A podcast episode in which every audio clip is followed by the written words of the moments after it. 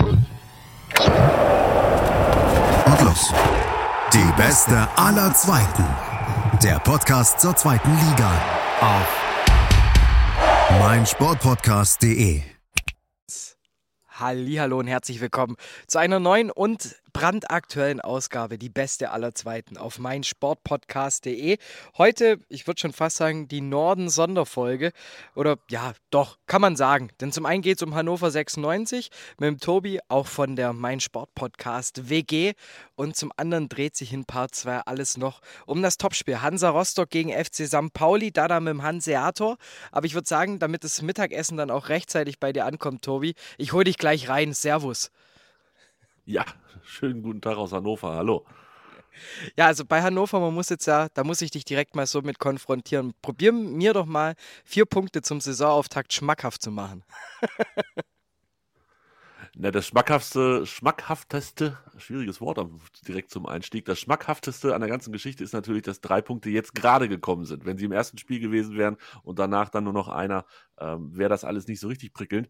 So kann man wenigstens sagen, The Trend is our friend. Äh, wir haben, nachdem wir, ja, das kann man schon einen holprigen Start nennen, ähm, hatten, haben wir jetzt zumindest erstmal einen Heimsieg, drei Punkte geholt gegen Regensburg, die vor dem Spieltag Tabellenführer waren. Auch das kann man sich sicherlich ein bisschen schön trinken. Von daher, so ganz schlimm ist es vielleicht sportlich im Moment bei uns gar nicht. Jetzt kommt ja das nächste Spiel mit Magdeburg auch erstmal wieder ein Aufsteiger, Tabellenführer, jetzt den jetzt erstmal besiegt. Jetzt kommt der Aufsteiger, sind da eigentlich müsste doch, wenn man sich immer so anhört, was bei Hannover vor der Saison gesprochen wird, müssen das doch eigentlich 30 Punkte sein. Ja, ja, vor der Saison am vierten Spieltag, alles zwei verschiedene Baustellen. Also vor der Saison sind wir natürlich auch alle ein bisschen, ich sag mal, breitbeiniger in die ganze Geschichte reingegangen und haben gesagt, ja, Lautern zum Auftakt ist doch super und dann gucken wir mal zu Hause gegen St. Pauli. Ähm, hat, wie wir jetzt ja gemerkt haben, alles nicht so gut geklappt. Wir haben auf Kaiserslautern auf dem Betzenberg haben wir kurz vor Ende äh, das 2 zu 1 gekriegt. Gegen St. Pauli haben wir kurz vor Ende das 2 zu 2 gekriegt und standen dann mit nur einem Punkt nach zwei Spielen da. Und dementsprechend war alles das, was wir vor der Saison irgendwie als, ah, das könnte gut werden, da könnten wir Spaß dran haben, ähm, benannt wurde, ist dann halt relativ schnell in sich zusammengefallen. Und wir hatten dann den Pflichtsieg gegen Schott Mainz im Pokal. Die sind irgendwie Fünftligist gewesen, hast du 3-0 ziemlich glanzlos, wie ich fand, gewonnen, aber immerhin gewonnen. Und ähm, danach dann gegen Paderborn ja, das war schon so mit das, das war der herbeste Schlag dieser bisherigen Saison. Äh, 4 zu 2 auswärts verloren. Nach 2-1-Führung und ich glaube auch nach 1-0-Führung. Also zweimal eine Führung weggegeben und dann am Ende noch 4-2 verloren. Das war richtig, richtig bitter. Ähm, von daher, nee, so richtig großspurig treten wir im Moment nicht auf. 1-0-Sieg gegen Regensburg hin oder her. Jetzt gegen Magdeburg habe ich persönlich Angst, dass es eher wieder in die Richtung geht, so ein Spiel wie gegen Kaiserslautern. Ich weiß nicht, haben sicherlich mehrere Leute gesehen, war ja das Eröffnungsspiel der zweiten Liga und da konnte man ziemlich gut sehen, wenn der Gegner wenn er gallig ist, wenn er, wenn er ein bisschen vielleicht auch an der Grenze zum Unfairen oder zum, naja, zum bemühten Arbeiten mit dem Schiedsrichter. Also Kaiserslautern ist da halt aufgetreten wie so eine Beißen-Kratzen-Mannschaft. Und ähm, wenn Magdeburg das auch macht, das könnte für uns erneut zum Problem werden. Wenn du jetzt mir gerade schon die Vorlage gibst zum ersten Spieltag, da hat man ja gesehen, dass ich glaube 70 Minuten lang einfach auch ihr, ihr gar keinen Bock hattet, irgendwie mitzuspielen. Also so kam es mir von der Couch rüber. Nee, das würde ich gar nicht sagen. Bock war nicht das Problem, glaube ich, äh, sondern wir waren einfach überrascht, wie, ähm, ja, wie, wie aggressiv und wie, wie zweikampfstark und äh, Kaiserslautern diese Sache rangegangen ist. Und ich glaube, das hat einfach viele Spieler, die dachten, naja, da kommen wir hin und dann spielen wir Lautern mal ein bisschen an der langen Hand durch die Gegend und dann schießen wir ein, zwei Tore und dann machen wir noch ein drittes und dann fahren wir wieder nach Hause. Hat ein, zwei Spieler überrascht und dann haben sie das nicht hingekriegt, das Spiel oder das eigene Spiel so anzupassen, dass es halt in der zweiten Liga nicht darum geht, äh, den Ball schön laufen zu lassen und, und brillanten Fußball zu spielen, wie vielleicht in einem Champions League Viertelfinale, sondern dass es halt auch ganz, ganz viel Kampf, Grätschen, Nicklichkeiten, auch mal gegenhalten, nicht immer hinfallen, nicht immer den Schiri angucken und sagen, Schiri pfeift doch mal, sondern halt vielleicht Probleme einfach auch mal selber zu lösen, äh, dass es darum in der zweiten Liga geht. Das hatten in diesem ersten Spiel nicht alle Spieler verstanden, absolut nicht. Ja, auch, auch jetzt ähm, bei, der, bei der 4 zu 2 Niederlage nach 2-1 Halbzeitführung gegen Paderborn. Ähm, irgendwie das Malochen hört irgendwann auf, habe ich so den Eindruck. Also, wie siehst du das als Fan? Ja, ich weiß gar nicht, ob es aufhört ähm, oder ob es überhaupt nie da war und es ist einfach am Anfang ganz gut geklappt hat. Das war jetzt gegen Regensburg auch so, dass wir äh, bis zur ersten Trinkpause, das ist ja seit ein paar Jahren so eine, so eine Erfindung, die ich glaube Hannover 96 einfach nicht gut tut, äh, soll keine Entschuldigung sein, ist aber vielleicht einfach nur eine Erklärung. Äh, auch diesmal war es so, der Trainer hat sogar nach dem Regensburg-Spiel klar angesprochen, hat ganz klar gesagt, äh, es kann nicht sein, dass wir 20, 25 Minuten gut spielen, dann kommt so eine Trinkpause und danach sind wir voll raus. Ähm, da war es dann halt nach der Hälfte der ersten Hälfte gegen Paderborn, du hast es gerade gesagt, war es äh, zur Hälfte, dass danach nicht mehr viel kam. Ich weiß noch nicht so ganz genau, woran das liegt. Also der Trainer ist neu, sehr viele Spieler sind neu, man muss dann mal gucken, wie die sich untereinander finden, wie die sich auch mit dem Trainer finden und ich glaube, vielleicht müssen die sich auch wirklich erst in dieser zweiten Liga noch so ein bisschen, ein bisschen einpendeln. Wobei Paderborn am Ende, die haben uns nicht weggearbeitet, die haben dann teilweise echt schön gespielt und uns ganz schön weggezaubert. Das war, das war sehr unangenehm, die ganze Geschichte. Ja, war ja ein Offensivspektakel. Ich glaube, über 40 Torschüsse im Endeffekt äh, mit beiden Mannschaften zusammen. Also war ein geiles Spiel anzuschauen von der Couch. Kann mir vorstellen, dass es für dich nicht ganz so geil war. Obwohl es natürlich. Nee, ich ja. war im Stadion, war, war, nicht, so, war nicht so geil. Nee. Jetzt hast du die, die Transfers angesprochen. Ich glaube, 15 Abgänge, 11 Zugänge. Heißt wieder ein, ja, so, so ein Halbumbruch man muss auch sagen, viele, die gegangen sind, waren jetzt auch nicht die Leistungsträger. Ähm, wo siehst du, wo muss der Verein noch bis zum 31.08. nachbessern? Ja, das ist die große Frage. Ähm, natürlich, wie jedes Jahr hieß es, wir wollen zum Trainingsauftakt, dann hieß es, wir wollen zum Saisonauftakt die Mannschaft zusammen haben. Jetzt ist Spieltag 4 in den Büchern und so ganz genau wissen wir auch noch nicht, ähm, ob das alles schon so richtig ist mit dem Kader. Also Gott sei Dank ist es ja dann auch bald schon wieder Sommer äh, Winterpause durch die Weltmeisterschaft. Äh, ist das ja alles ein bisschen früher. Das heißt, man kann dann vielleicht auch schon Mitte, Ende November sich wieder Gedanken machen, was man wirklich braucht. Ich weiß nicht, ob wir noch einen holen. Das heißt immer, wenn wir einen neuen Spieler noch holen, dann soll der sofort die Mannschaft voll und ganz verstärken. Und ähm, ich habe ein bisschen das Gefühl, der Verein sieht das leicht anders als ich, wenn ich so gucke. Äh, ich würde vielleicht eher ein, also ich, ich um jetzt sofort glücklich zu werden, bräuchte ich einen im defensiven Mittelfeld oder überhaupt im Mittelfeld. Ähm, das brauche ich aber schon seit Jahren, der, der mich da glücklich macht. Ähm, man hört immer wieder von dem Innenverteidiger, ja, Börner ähm, und auch Neumann, unsere beiden eigentlich Stamminnenverteidiger, sind im Moment ein bisschen angeschlagen. Das heißt, man hofft oder man, man versucht da so mit diesen beiden durchzukommen, hat dann noch Kreinsch als Ergänzung und hätte man eigentlich nur drei Innenverteidiger. Holt man noch einen vierten, könnte man da ein bisschen Entlastung bringen. Aber ob das jetzt auch einer ist, der einen sofort nach vorne bringt, ich weiß es ehrlich gesagt nicht. Und dann die alte, ewig lange, tausend Jahre andauernde Stürmerdiskussion. Haben wir jetzt einen guten Stürmer? Haben wir genug Stürmer? Haben wir gar keinen Stürmer? Auch da heißt es immer, vielleicht holen wir noch einen. Aber auch der soll natürlich dann sofort weiterbringen. Lange Rede, kurzer Sinn. Von mir aus können wir so weitermachen. Ich in mir brennt es nicht komplett, dass ich sage, wir brauchen auf jeden Fall noch einen Spieler. Schließe mich aber durchaus der Meinung des Vereins an. Wenn wir einen holen, dann sollte das auf jeden Fall einer sein, der nicht sechs Wochen Trainingsrückstand hat, der nicht noch an einer Verletzung rumlaboriert, sondern der spätestens am übernächsten Samstag oder Sonntag uns nach vorne bringt mit dem, was er jetzt als Leistung bringen kann. Und den sehe ich nicht, den Spieler. Ja, ist natürlich dann auch schwierig, ne? Ähm, auf der einen Seite, du hast ja auch im Mittelfeld, finde ich, auch gut nachgesorgt. Mit Louis Schaub, mit äh, Beschuschkow. Ähm, sind ja auch zwei Spieler, wo ja eigentlich genau dieses Gardemaß die haben, aber solche kriegst du halt auch nicht für wenig Geld jetzt mal hinterhergeschmissen. Dann ist ja noch die andere Frage mit dem Geld. Ähm, man, man, man hört ja immer nur, also ich habe auch noch einen Hannover-Fan noch mit in meiner Twitter-Bubble, wo es dann immer darum geht, eigentlich müsste diese Mannschaft ja jetzt langsam mal wieder den Weg Richtung Bundesliga angehen. Ich sage aber eher, dass es, glaube ich, extrem ungesund wäre, wenn die Mannschaft so wie sie jetzt gerade ist aufsteigt. Ja gut, äh, also wir sind jetzt ein etablierter Zweitligist, würde ich sagen. Wir sind nicht mehr der Bundesligist, der gerade abgestiegen ist. Wir haben, glaube ich, in den letzten, jetzt müsste ich lügen, vier Jahren ein Jahr Bundesliga gespielt oder sind schon fünf Jahre und nur ein Jahr Bundesliga. Also wir haben mit der Bundesliga so nichts mehr zu tun. Da ist keine Tiefe mehr im Kader. Ich meine, das Einfachste ist, wirf einfach einen Blick äh, bei Transfermarkt und ja, diese Marktwerte sind alle so ein bisschen an den Haaren herbeigezogen, aber wir haben halt einfach niemanden, der den fetten Stempel Bundesliga auf der Stirn hat und wenn, dann ist es einer, der auch noch geliehen ist. Also Maxi Bayer, ähm, den wir ja von Hoffenheim geliehen haben, das wäre noch so einer, wo man sagt, ja, der, das ist eine Wette in die Zukunft. Der ist halt auch erst 19, darf man auch nicht vergessen. Ähm, aber da könnte man sich vorstellen, dass der später mal in der Bundesliga eine gewichtige Rolle spielt. Wenn wir mit der Truppe aufsteigen würden, und ich rede da nicht drüber, du hast das Thema angefangen, ähm, also dann würden wir, dann würden wir die kleinsten Brötchen backen, äh, die wir in der Bundesliga backen könnten. Ich erinnere da an Zeiten, wo, ich glaube, Kräuter Fürth mal aufgestiegen ist und äh, auch unsere ungeliebten Nachbarn aus dem Osten von Niedersachsen, auch die haben alle in diesen ersten Jahren sehr, sehr bitter geblutet und Lehrgeld bezahlt und ich glaube, nichts anderes würde uns passieren. Deshalb, äh, nein, wir sind ein Zweitligist. Wir müssen zusehen, dass wir in der zweiten Liga unseren Platz finden und dann gucken wir mal weiter. Jetzt ist ja dann noch ein anderes sehr, sehr heißes Thema um Hannover 96, natürlich Martin Kind. Ähm, jetzt kam er erst vorhin wieder rein. Ähm, kind bleibt vorerst Geschäftsführer. Das Landgericht hat äh, die Klage gegen seine, Ab, äh, gegen seine Abberufung als Geschäftsführer der Management GmbH stattgegeben. Wie siehst du das? Ja, so ganz, also es tut mir, also A, ganz klar Moment, ich nehme erstmal einen Schluck aus der Pulle und dann machen wir weiter. Gerne.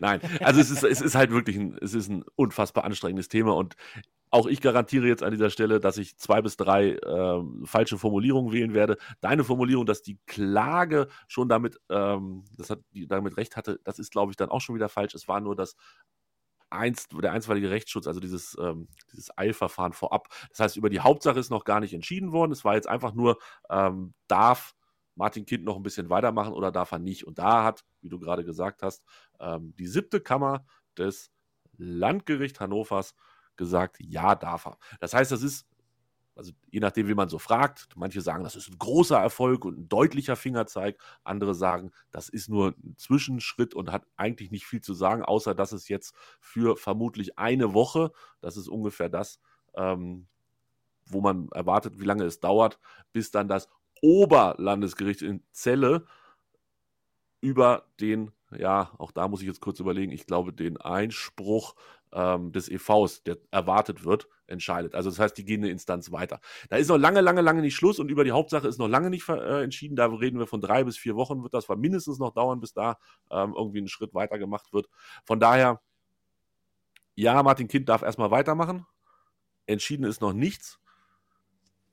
Und ganz ehrlich, ist, ist, es ist so unwürdig insgesamt und es ist so, es ist jeden Morgen, wenn ich dazu irgendwas lese, dann läuft es mir eiskalt den Rücken runter. Ich denke, oh, womit habe ich da, was habe ich, was habe ich getan, damit ich das verdient habe? Und alle anderen 96 Fans natürlich auch. Ja, es ist natürlich eine Personalie, die zieht sich jetzt halt eben seit Jahren hinweg durch und man hat nicht, also es ist ja wie mit Frank Baumann bei Bremen ja ähnlich. Man hat einfach diese zwei Lager. Also es gibt ja gefühlt nichts dazwischen.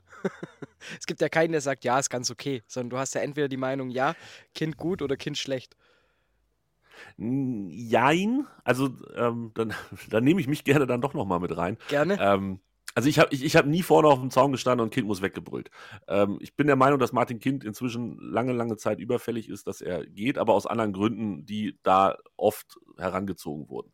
Ähm, Martin Kind hat, hat sicherlich viel Gutes getan, hat aber auch viel Schaden gemacht durch, durch viele, viele Pressekonferenzen oder äh, Statements zur Presse, die er gemacht hat. Martin Kind trifft sehr viele sportliche Entscheidungen, für die er meines Erachtens nicht kompetent genug ist. Ähm, ich sehe diese gesamte und jetzt, das ist vielleicht dann auch Bundesliga-weit, 50 plus 1 Geschichte deutlich entspannter, als es viele Hardcores tun, die Hardcore für den Erhalt von 50 plus 1 sind.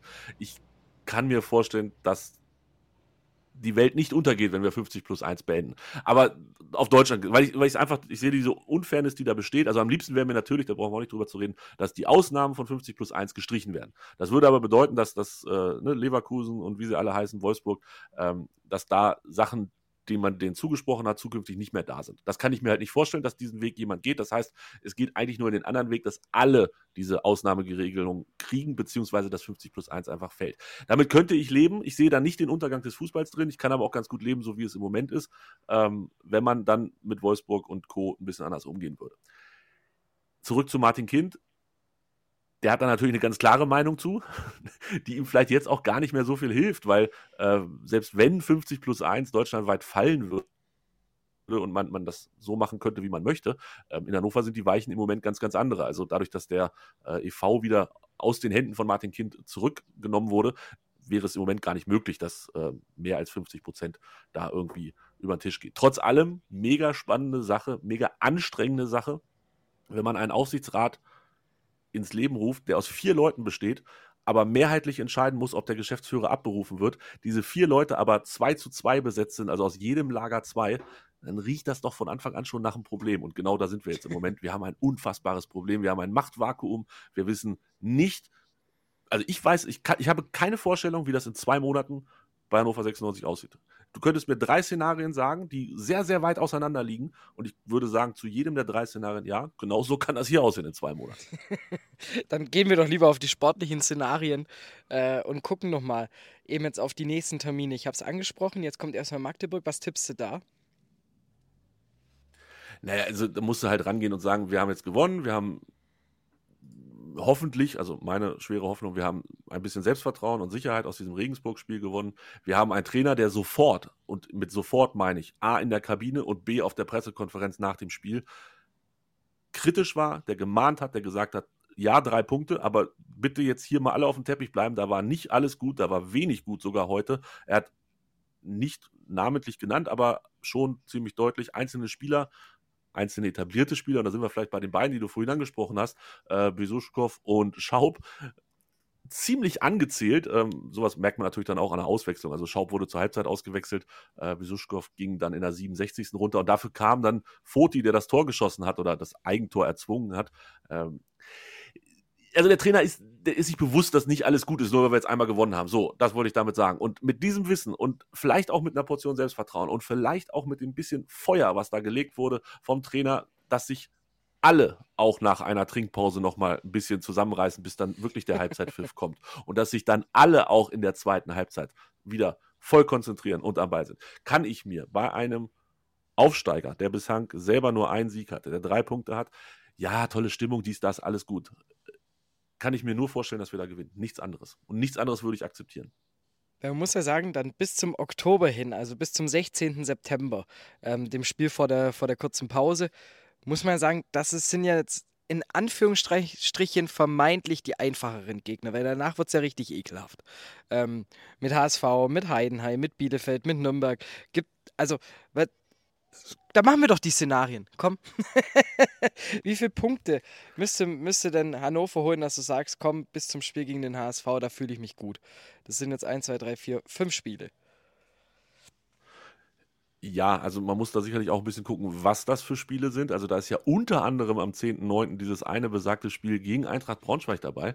Ähm, das zählt ja für den einen oder anderen hier ja, mindestens doppelt, wenn nicht sogar dreifach. Also das ist ja so ein ja, das ist so ein Spiel, wenn, wenn, wenn du am Ende der Saison zweimal gegen Braunschweig gewonnen hast, verzeihen viele Leute viele unnötige Unentschieden und Niederlagen äh, im Laufe der Saison und dann vielleicht auch Platz 12. Ich finde so einen Tabellenplatz eigentlich ein bisschen wichtiger, will natürlich auch das Derby gewinnen. Also zumindest im Heimspiel muss ein Sieg her, damit du auch die Ruhe hast. Ähm, das wäre für mich tatsächlich das wichtigste Spiel von den nächsten fünf, dass du gegen mhm. Braunschweig gewinnst. Und wenn du dazu, ich sag mal, dazu noch zwei Siege und Unentschieden holst, egal gegen wen. Ich will jetzt hier, keine Ahnung, wahrscheinlich verlierst du in Sandhausen, gewinnst hoch in Rostock und verlierst, das Spiel zu Hause geführt, unentschieden. Irgend so ein Quatsch. Kann keine Sau vorhersagen. Also am Ende 10 Punkte aus 5 Spielen ist zumindest der richtige Weg. Dann gehst du mit 14 Punkten nach 9 Spielen in eine was ist das? Eine Länderspielpause, hast du gesagt, ne? Es gibt ja eine Länderspielpause. Gehst du in eine Länderspielpause, wo du zumindest keine Sorgen hast, wenn du den Sieg gegen Braunschweig mit eingefahren hast. Dann wären es genau 14 Punkte. Das ist ja schon, wenn man sich mal anguckt, so ja schon fast die halbe Miete, wenn man dann noch die Restrunde mitnimmt. Also im Endeffekt glaubst du, dieses Jahr wird es auf jeden Fall ein bisschen ruhiger und äh, dass Hannover nicht nochmal, ich sage jetzt mal, am 28. Spieltag zittern muss, wie in den Jahren vielleicht davor.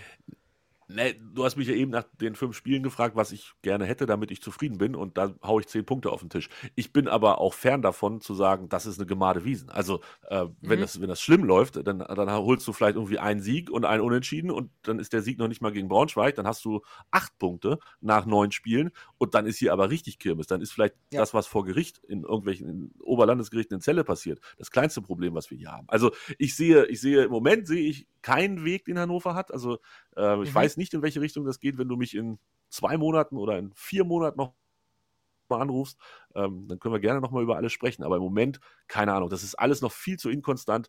Äh, die Spieler, ich, ich, weiß noch nicht genau, wer da am Ende liefert und wer wirklich gut ist. Wir hatten ja, das dürfen wir nicht vergessen.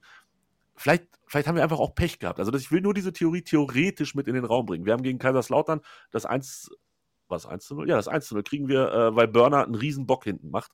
Äh, gegen Paderborn hält Zieler den Ball nicht ansatzweise vernünftig fest äh, und verschuldet damit das wichtige Gegentor.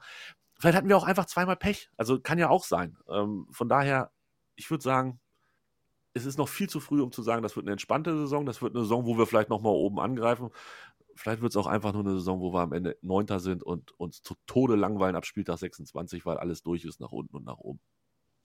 Ich glaube, wäre doch auch mal für das Nervenkostüm eines Hannover 96-Fans doch auch mal was ganz Angenehmes. Ach, ich war letztes Jahr, nee, also ich, vielleicht war das ein bisschen großkotzig, aber letzte Saison habe ich irgendwie nie Angst gehabt vor dem Abstieg. Ich war natürlich unzufrieden, weil wir so weit unten standen, aber mir war irgendwie klar, dass wir da nie in ganz große Probleme kommen. Ich glaube, glaube ich, so ein, zwei Spieltage, wo ich dachte, oh, Blick, auf, Blick auf die Tabelle ist eher uncool.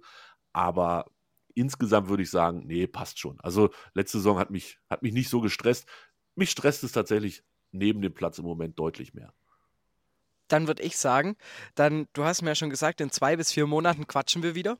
Da hole ich dann wieder Hannover auf die Agenda. dann bin ich jetzt mal gespannt, wie das Ganze gegen Magdeburg aussieht. Also für mich ist es auf jeden Fall ein richtungsweisendes Spiel tatsächlich für Hannover 96. Weil da kannst du jetzt eben mal beweisen, so hey, wir können auch zwei Siege in Folge, wir können eine Antwort drauf liefern und ähm, wir schrecken nicht zurück, wenn eine Mannschaft wirklich nur am Malochen ist. Und ich bin da wirklich gespannt. Ich sehe Hannover da deutlich in einer besseren Position. Also ich kann mir doch durchaus vorstellen, vielleicht so ein 3-1 war so mein Tipp, den ich mal vor dem Spieltag abgegeben hatte. Ich denke mal, würdest du unterschreiben, aber nicht direkt mitgehen, oder? Also unterschreiben würde ich sofort. Ich unterschreibe auch alles das, was du gesagt hast, richtungsweisend. Ähm, jetzt es ist es wie beim Tennis. Es hilft nichts, wenn du breakst. Du musst danach deinen Aufschlag durchbringen. Ähm, und das ist das, was 96 jetzt liefern muss, auswärts in Magdeburg. Wichtig ist, wer wird spielen, das ist alles so ein bisschen offen, äh, gerade Innenverteidigung, ich habe es vorhin angesprochen, äh, Börner und Kreinsch haben gespielt gegen Regensburg, eigentlich Neumann und Börner, aber beide angeschlagen, mal schauen, was dann am Ende so bei rauskommt ähm, und dann die spannende Frage, was überlegt sich der Trainer für das Mittelfeld? Wird er wieder Besufkov, Besutsch, das ist auch ein schwieriger Name, ähm, Kunze und Schaub spielen lassen? Und was ist mit Maxi Bayer, unser ausgeliehenes Riesentalent aus Hoffenheim, der noch nicht so liefert diese Saison? Heute in der Pressekonferenz auch angesprochen, das Thema. Ähm, der Trainer da so ein bisschen ein bisschen mit Ironie drauf reagiert, so von wegen, ja, die Zeitung schreibt ja immer, dass er von, dass er kann, äh, dau dass er dauerhaft gesetzt ist, dass er ein Stammspieler ist, dann muss ich ihn ja aufstellen. Also mal gucken, ob der dann wirklich in der Startelf steht oder ob der Trainer sich irgendwas Neues einfallen lässt. Ich bin sehr gespannt, ähm, bin aber voll und ganz beide. Das ist das entscheidende Spiel. Und wenn wir das 2 zu 1 gewinnen, dann siehst du mich am Freitagabend glücklichst im Stadion stehen und dann ist alles gut dann wünsche ich dir das auf jeden Fall, dass du am Freitagabend glücklich nach Hause kommst ne, und auch im Stadion stehst und, und mitfiebern kannst. Ähm, ansonsten würde ich sagen, Tobi, du hast jetzt dein Mittagessen mehr als nur redlich verdient. und Vielen Dank. dann würde ich sagen, bevor wir jetzt gleich über ähm, Rostock mit dem Hanseator zu sprechen kommen, ziehe ich mein Mikrofon nochmal runter und die letzten Worte des ersten Teils, die gehören dir. Ja, äh, vielen Dank für die Einladung, sage ich an dieser Stelle. Und ähm, viel Spaß beim Hören des zweiten Teils allen miteinander und ja, niemals allein. Schatz, ich bin neu verliebt. Was? Da drüben. Das ist er. Aber das ist ein Auto. Ja, eben. Mit ihm habe ich alles richtig gemacht. Wunschauto einfach kaufen, verkaufen oder leasen. Bei Autoscout24. Alles richtig gemacht. Hey, Malte Asmus von meinsportpodcast.de hier. Ab März geht's weiter mit unseren 100 Fußballlegenden. Staffel 4 bereits. Freut euch auf Zlatan Ibrahimovic, Michel Platini, Cesar Luis Minotti, Paolo Maldini, um nur mal vier zu nennen. Und bis wir mit der vierten Staffel kommen, hört doch einfach noch mal rein in die bisherigen drei Staffeln. Ronaldinho, Sepp Meyer, Gary Lineker, Lothar Matthäus und viele weitere warten da auf euch. 100 Fußballlegenden. Jetzt. Überall, wo es Podcasts gibt.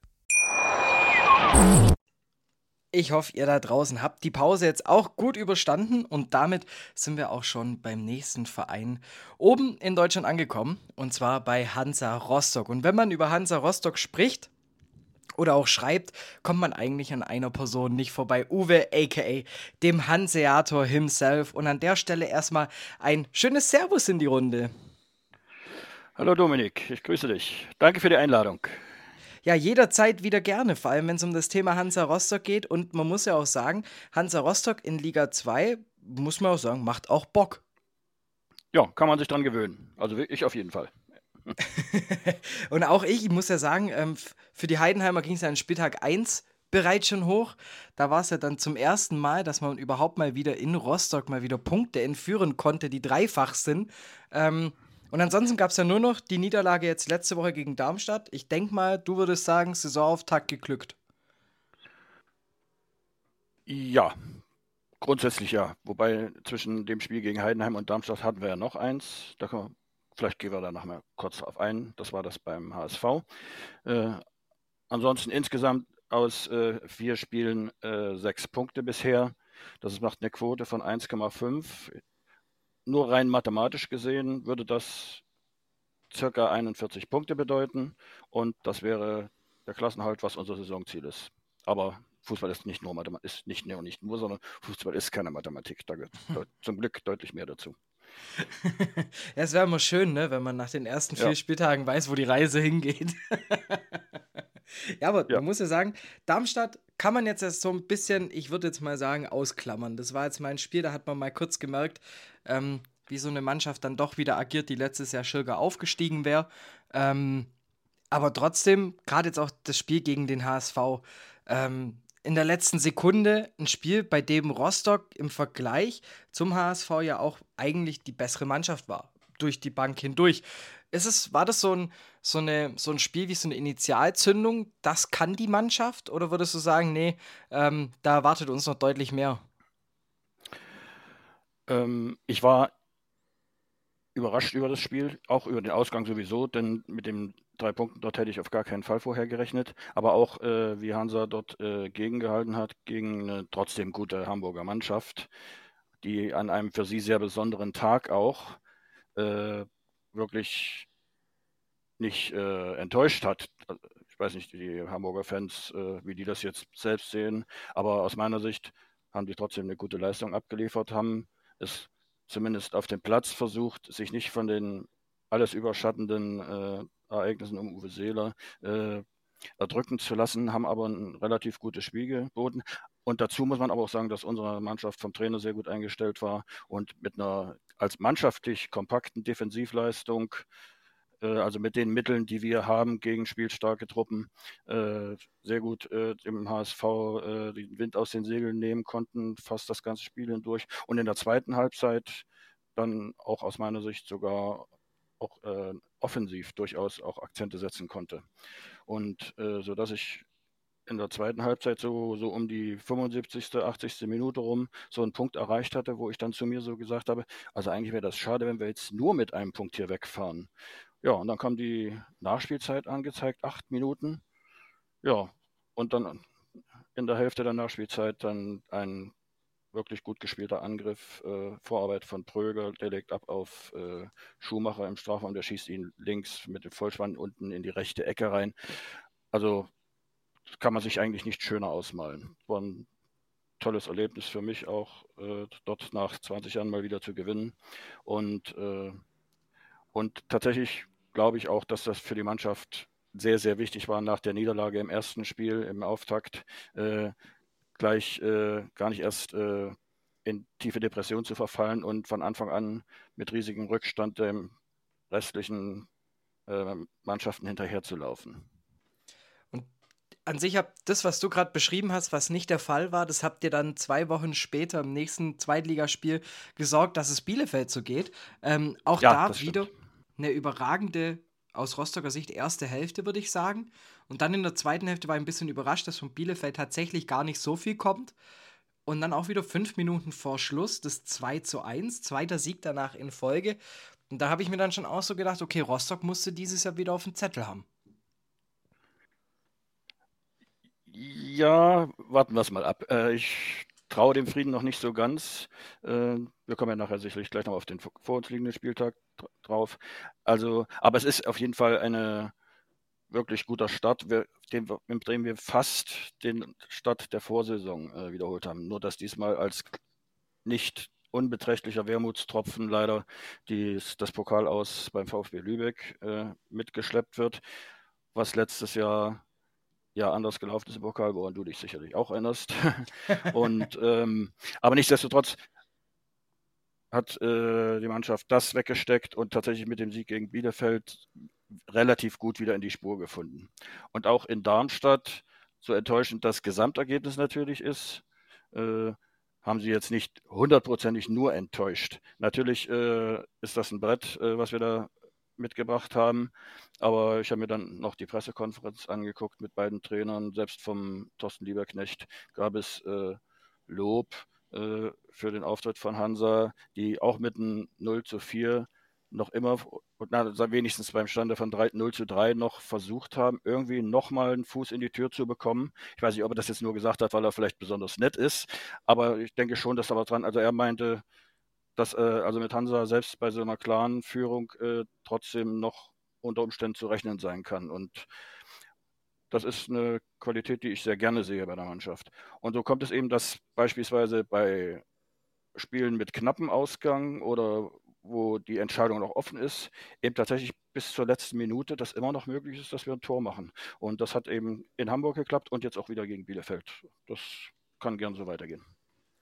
Ist es vielleicht sogar ganz gut, dass man gegen Darmstadt so eine richtige Packung bekommen hat, dass man weiß, woran man arbeiten muss, äh, wie jetzt dieses Spiel knapp zu verlieren, wie jetzt zum Beispiel im Pokal gegen Lübeck?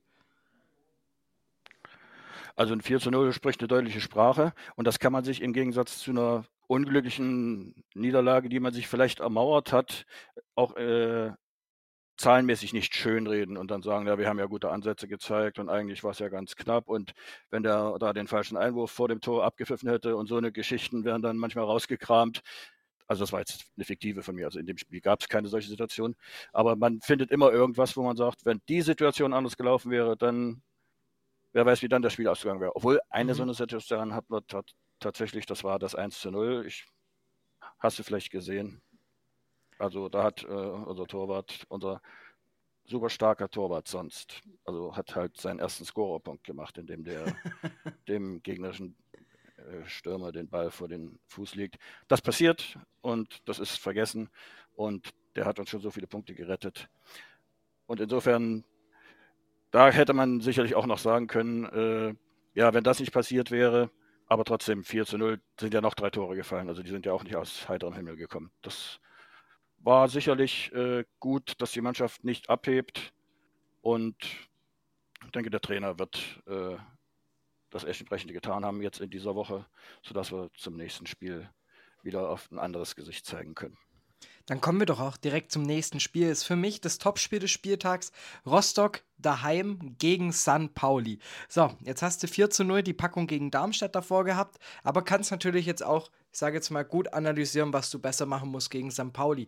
Was sind denn so die Sachen, die du ausmachst, wo, wo du sagst, das muss die Hansa jetzt gegen San Pauli deutlich anders angehen? Ja, das ist so eine Sache. Ähm, also St. Pauli ist letzte Saison schon, äh, abgesehen davon, dass das Saisonziel am Ende dann, ich sag fast schon tragisch, äh, verfehlt wurde aus St. Pauli-Sicht, äh, vor allem durch ein exzellentes Offensivspiel äh, aufgefallen, hat äh, äh, mit allen Mannschaftsteilen auch den Gegner unter Druck gesetzt und immer wieder Überzahlsituationen geschaffen und Spieler, die durch eine sehr gute Laufarbeit immer wieder in Abschlusssituationen gekommen sind. Da müssen wir ungeheuer auf der Hut sein, äh, insbesondere unsere Außenverteidigung, die äh, möglichst meiner, aus meiner Sicht äh, verhindern müssen, dass äh, Gefahr über Flanken in den Strafraum reinkommt, obwohl wir recht äh, gut hochgewachsene Verteidiger haben, die das auch oft bereinigen können. Aber dass das nicht immer geht, haben wir beispielsweise auch gegen Heidenheim gesehen, wie das 1 0 für, also für euren FCH gefallen ist. Ähm, das ist, äh, unsere linke Abwehrseite ist vielleicht eine kleine Achillesferse, die wir da manchmal haben. Tut es dann nicht extrem weh, dass man dann eben gerade so eine starke linke Seite bei St. Pauli hat? Ich spreche jetzt nur mal Packerada an. Das hoffe ich, dass es nicht wehtun wird, aber das kann natürlich wehtun. Und die haben uns letztes Jahr auch im Hinspiel am Millantor äh, gerade über sehr, sehr gute Flügelarbeit äh, richtig auseinandergenommen. Und davor habe ich auch diesmal wieder heiden Respekt, auch wenn sie ihre besten Stürmer äh, ziehen lassen mussten. Aber ich glaube, was danach gekommen ist, äh, braucht äh, sich auch nicht zu verstecken. Also das ist eine sportlich ganz große Geschichte, die da auf uns wartet. Auf der anderen Seite, im Endeffekt, es hat St. Pauli bisher auch nur einen Zähler mehr gesammelt. Ich würde sagen, die sind mit dem Saisonstart wahrscheinlich gar nicht so ganz zufrieden. Ähm, ich denke mal, das wird ja auch nachher der Millern-Ton wahrscheinlich auch noch zu verstehen geben. Das ähm, kann passieren, ja. es ist dann vielleicht gerade auch so eine, so, eine, so eine kleine Spalte, in die man dann den Fuß reindrücken kann, wenn du eben weißt, okay, ich habe einen Gegner, der wahrscheinlich höhere Ambitionen hat, ähm, ein bisschen noch hinter denen hinterher springt und wir können eigentlich in diesem Heimspiel vor eigener Kulisse extrem frei aufspielen. Ich hoffe, dass sie das können. Also mein, mein großer Wunsch ist, dass äh, kein Spieler, egal vom Torwart bis vorne John Verhook, keiner mit dem Darmstadt-Spiel noch im Kopf oder mit Gedanken an irgendwelche Wiedergutmachungen oder irgendwelche Revanchegelüste äh, auf den Platz läuft, sondern wirklich einfach völlig frei, wie du es schon sagst, äh, und unbeschwert möglichst gegen einen spielstarken und äh, äh auch konstant guten äh, Gegner eine kompakte Leistung abrufen können. Also so wie wir es im Frühjahr gesehen haben bei unserem Heimspiel gegen St. Pauli, wo tatsächlich die ganze Mannschaft äh, den FC St. Pauli nicht hat zur Entfaltung kommen lassen und tatsächlich ihm das Spiel äh, aus der Hand genommen hat, mehr oder weniger, sodass die eben nicht diese Vielzahl Chancen hatten, wie wir sie noch im Hinspiel letztes Jahr hatten. Äh, das ist meine Hoffnung, dass das gelingt und dann mit viel Geduld äh, tatsächlich die, unsere neue Qualität eben bis zur letzten Minute noch für erfolgreiche Situationen gut zu sein, dann eben auch auszuspielen. Wenn man jetzt die Tabelle anguckt ähm, und dann auch noch ein bisschen mit vergleicht, eben auch gerade mit den Transferausgaben, mit den Transfererlösen, mit den Spielern, die gekommen sind, die gegangen sind, findest du, ähm, da fehlt noch jemand bei, bei Rostock? Oder sagt, oder ist es so, hey, ähm, an sich passt der Kader so, der steht so. Man muss dafür nicht vergessen, mit Kai Bröger hat man sich jemanden geholt und mit Hinterseher, wo ich sage, hey, da hat man auch gestandene Zweitliga-Profis einfach am Start. Ähm, oder fehlt dir da einfach noch jemand? Ja, der Abgang von, äh, ach jetzt, meine Güte. Na, jetzt habe ich Blackout gerade kurz. Also wir haben einen unserer wichtigsten Mittelfeldspieler letztlich kurz vor der Saison noch verloren und ähm, der nach äh, Asien gegangen ist. Ach Gott, meine Fresse. Behrens? Behrens, Hanno Behrens, meine Güte, wie kam, peinlich. Also Hanno Behrens Abgang äh, hat schon eine Lücke gerissen, äh, gerade als ordnende Hand auch im Offensivspiel und im Umkehrspiel. Da soll ja ist ja unsere Hoffnung, der, unser spektakulärer Neuzugang Sebastian Till, ähm, der allerdings äh, nach einer Verletzung im ersten Spiel jetzt auch erst wieder in Gang kommen muss, so richtig. Er spielt schon wieder mit, das ging schneller als erwartet. Vielleicht kann der da tatsächlich neue Akzente setzen. Ansonsten denke ich, dass derzeit Bedarf wäre an Vollstreckern, also die kaltblütiger vorm Tor sind. Da haben wir allerdings die, das Personal da. Also da müssen keine Leute geholt werden, die müssen vielleicht einfach nur äh, den berühmten Schalter finden äh, und vielleicht mit Erfolgserlebnissen äh, in die Spur reinfinden. Der klassische Knoten, der platzen muss. Genau so. Danach kommt nach St. Pauli Karlsruhe, Hannover, Düsseldorf, Magdeburg. Bis dahin sind jetzt mal die Termine dann halt oder die Spiele noch terminiert. Ähm, Gibt es so eine Punktzahl oder so eine Anzahl von Siegen, wo du sagst, das wäre ganz schön, die zu holen? Oder siehst du die Sache und auch im Verein hinweg einfach so durchaus positiv und entspannt, dass da kommen kann, was wolle? So, Karlsruhe, Magdeburg, St. Pauli. Und ja. Hannover, zwei Düsseldorf. Siege. Ach, Düsseldorf, ja. Also, wenn da mindestens zwei Siege rauskommen, wäre das für mich äh, schon gut. Ähm, nichtsdestotrotz äh, muss man auch die Kirche im Dorf lassen. Manchmal sich dann auch äh, mit einem Punkt äh, auch abfinden unter Umständen. Aber zwei Siege aus vier Spielen, dann hätten, könnten wir auch unsere Quote letztlich beibehalten, die ich anfangs ja schon errechnet hatte. Dann würde ich sagen, dann setzen wir einmal hier kurz ab, trinken nochmal durch, schmeißen die Gehirnzellen an und dann tippen wir einmal kurz den, den, den Spieltag durch, okay? So machen wir das. Schatz, ich bin neu verliebt. Was? Da drüben. Das ist er. Aber das ist ein Auto. Ja, eben. Mit ihm habe ich alles richtig gemacht. Wunschauto einfach kaufen, verkaufen oder leasen. Bei Autoscout24. Alles richtig gemacht. Und jetzt kann ich, oder jetzt besser gesagt, jetzt können wir beide wieder beweisen, dass wir einfach gar keine Ahnung haben, Uwe. Dazu kann ich, habe ich ein Beckenbauer-Zitat, der mal geäußert hat, wer richtig tippt, hat keine Ahnung vom Fußball. Und Perfekt. das kann ich gleich noch ergänzen. Von wem das stammt, weiß ich nicht, aber auch einer meiner Lieblingssprüche. Einen Experten erkennst du daran, der kann dir anschließend erklären, warum seine Prognose falsch war. den merke ich mir, den brauche ich. den, den muss ich, glaube noch des Häufigeren einfach mal vorziehen, wenn es da wieder drum geht auf Arbeit oder sonst wo. Ja, wir tippen noch kurz den, den Spieltag durch. Ähm, ich halte die Spannung ein bisschen aufrecht und wir kommen zu meinem Topspiel ganz am Schluss. Ähm, Ja, das steht bei mir auch ganz unten sogar in der Übersicht. Ja, perfekt. Bei Bin mir auf ist unserer, sogar Vereins oh, auf unserer Vereins-Homepage, ja. Da steht es als letztes unten. Ja, Gut, dann fangen wir doch an. HSV gegen Darmstadt, dein Tipp. Freitagabend, 18.30 Heimspiel Hamburg. Huh. mh, 3 zu 2. Torreiches Spiel. Geht, geht der HSV in Führung oder kommt der HSV zurück? Ich glaube, die werden in Führung gehen mit zwei Toren und dann wird das wechselseitig weitergehen bis zum Endstand. Ich habe tatsächlich auf Unentschieden getippt, auf ein 2 zu 2. Auch sehr torreich, weil beide Mannschaften halt einfach wissen, wie man offensiven Fußball spielt. Ähm, aber ich glaube nicht, dass der HSV ähm, jetzt schon so ein bisschen die, die, ja, den Turbo zündet, um sich Rang 1 langsam zurück zu erspielen.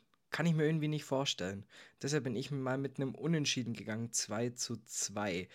Ähm, hätte auch nichts gegen dein 3 zu 2. Aber kommen Ja. wir zum nächsten Spiel. Magdeburg-Hannover.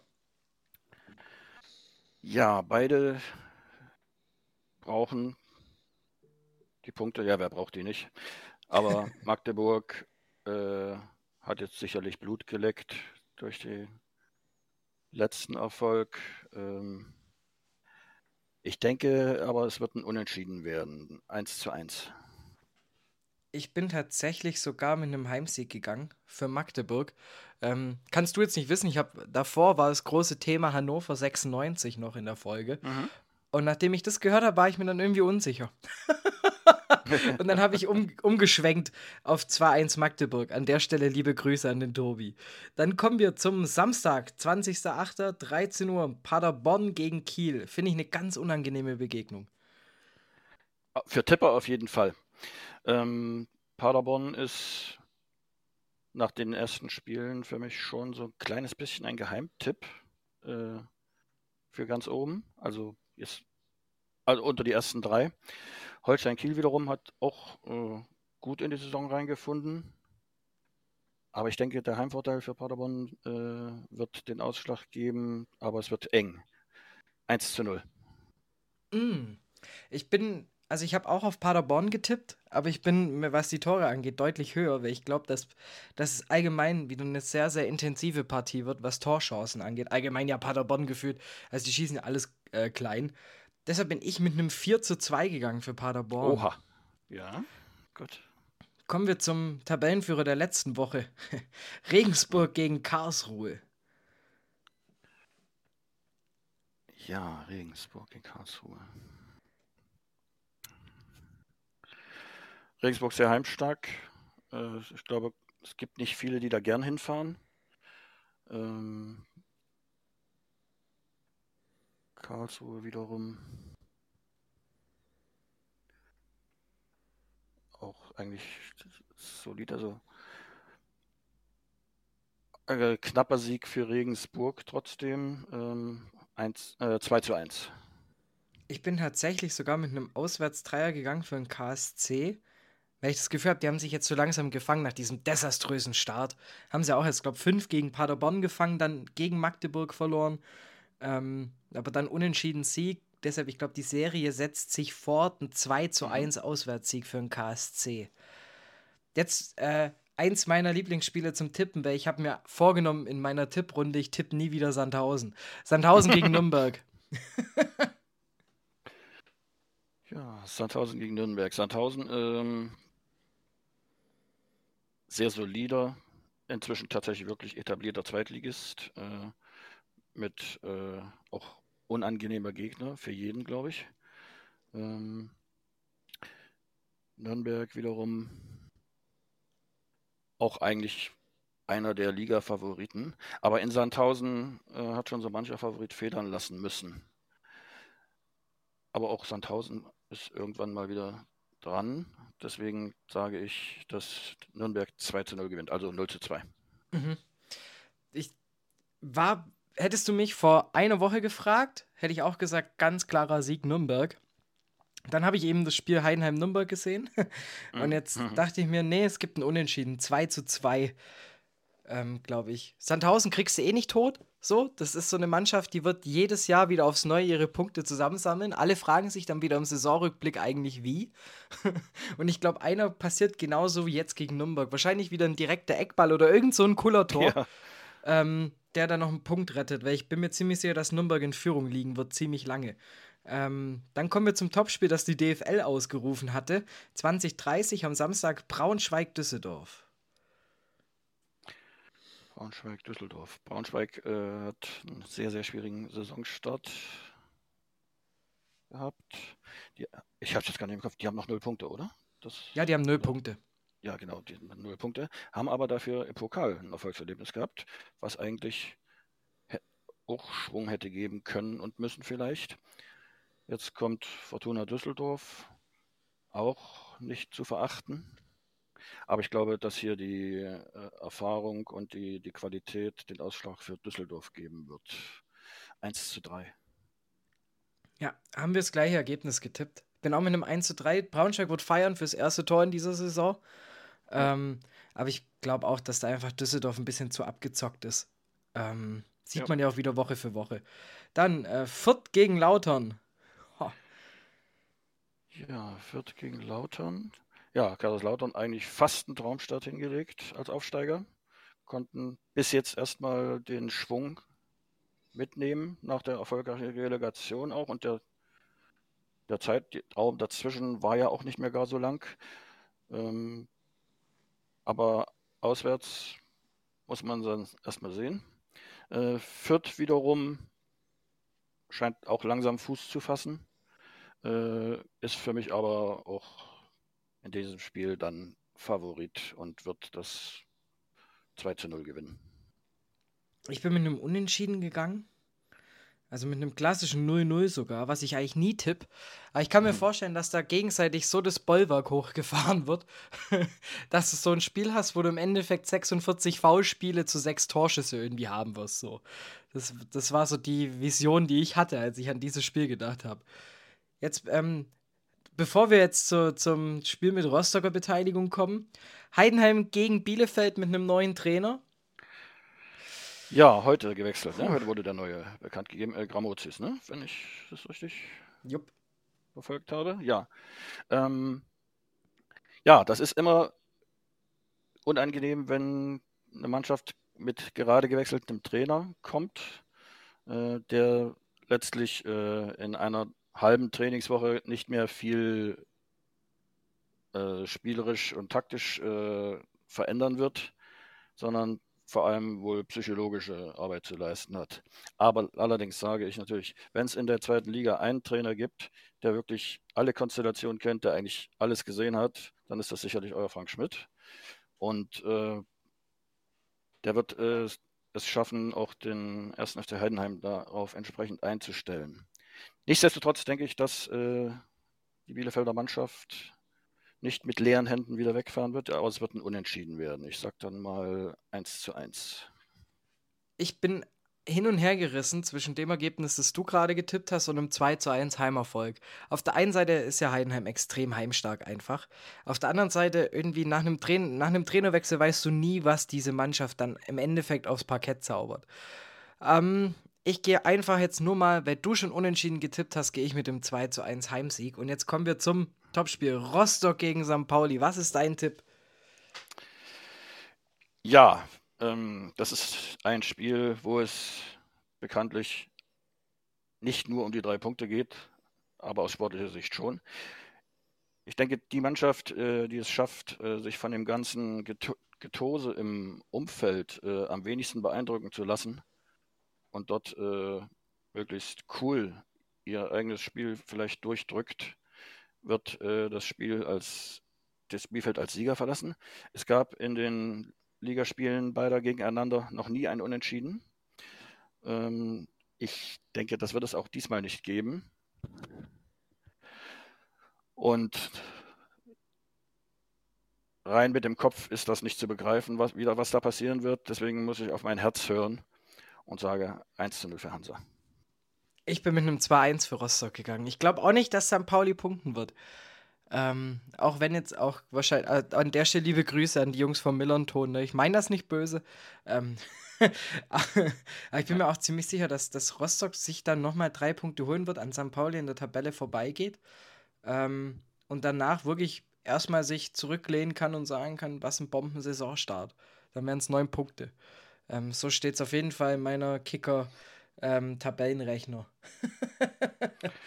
ja. Ah, Nee, kann ich, wo muss ich jetzt unterschreiben? ja. Schicke ich dir zu, schicke ich dir Alles zu. klar. Die Waschmaschine gibt es dann oben drauf. Ja, das, ist, das freut mich, das ist schön. Super. Dann vielen lieben Dank dir für die Zeit ne, und für die Einladung. Ja, ich danke A, auch. Über Hansa. Ähm, immer eine interessante Mannschaft, immer interessant über Rostock zu sprechen.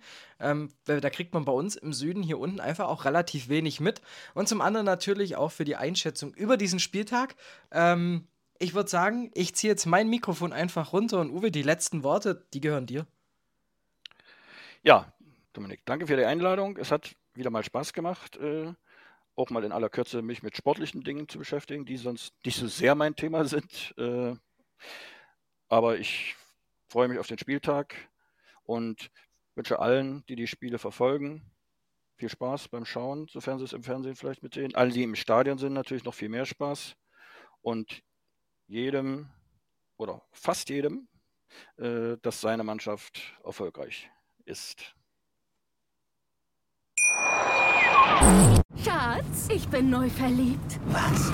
Da drüben. Das ist er. Aber das ist ein Auto. Ja, eben. Mit ihm habe ich alles richtig gemacht. Wunschauto einfach kaufen, verkaufen oder leasen. Bei Autoscout24. Alles richtig gemacht. Wie baut man eine harmonische Beziehung zu seinem Hund auf? Puh, gar nicht so leicht. Und deshalb frage ich nach, wie es anderen Hundeeltern gelingt, beziehungsweise wie die daran arbeiten.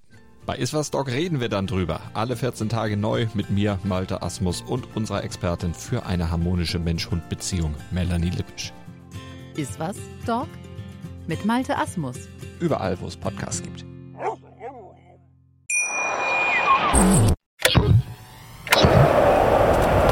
Und los. Die beste aller Zweiten. Der Podcast zur zweiten Liga auf meinsportpodcast.de. Schatz, ich bin neu verliebt. Was? Drüben. Das ist er. Aber das ist ein Auto. Ja, eben. Mit ihm habe ich alles richtig gemacht. Wunschauto einfach kaufen, verkaufen oder leasen. Bei Autoscout24. Alles richtig gemacht.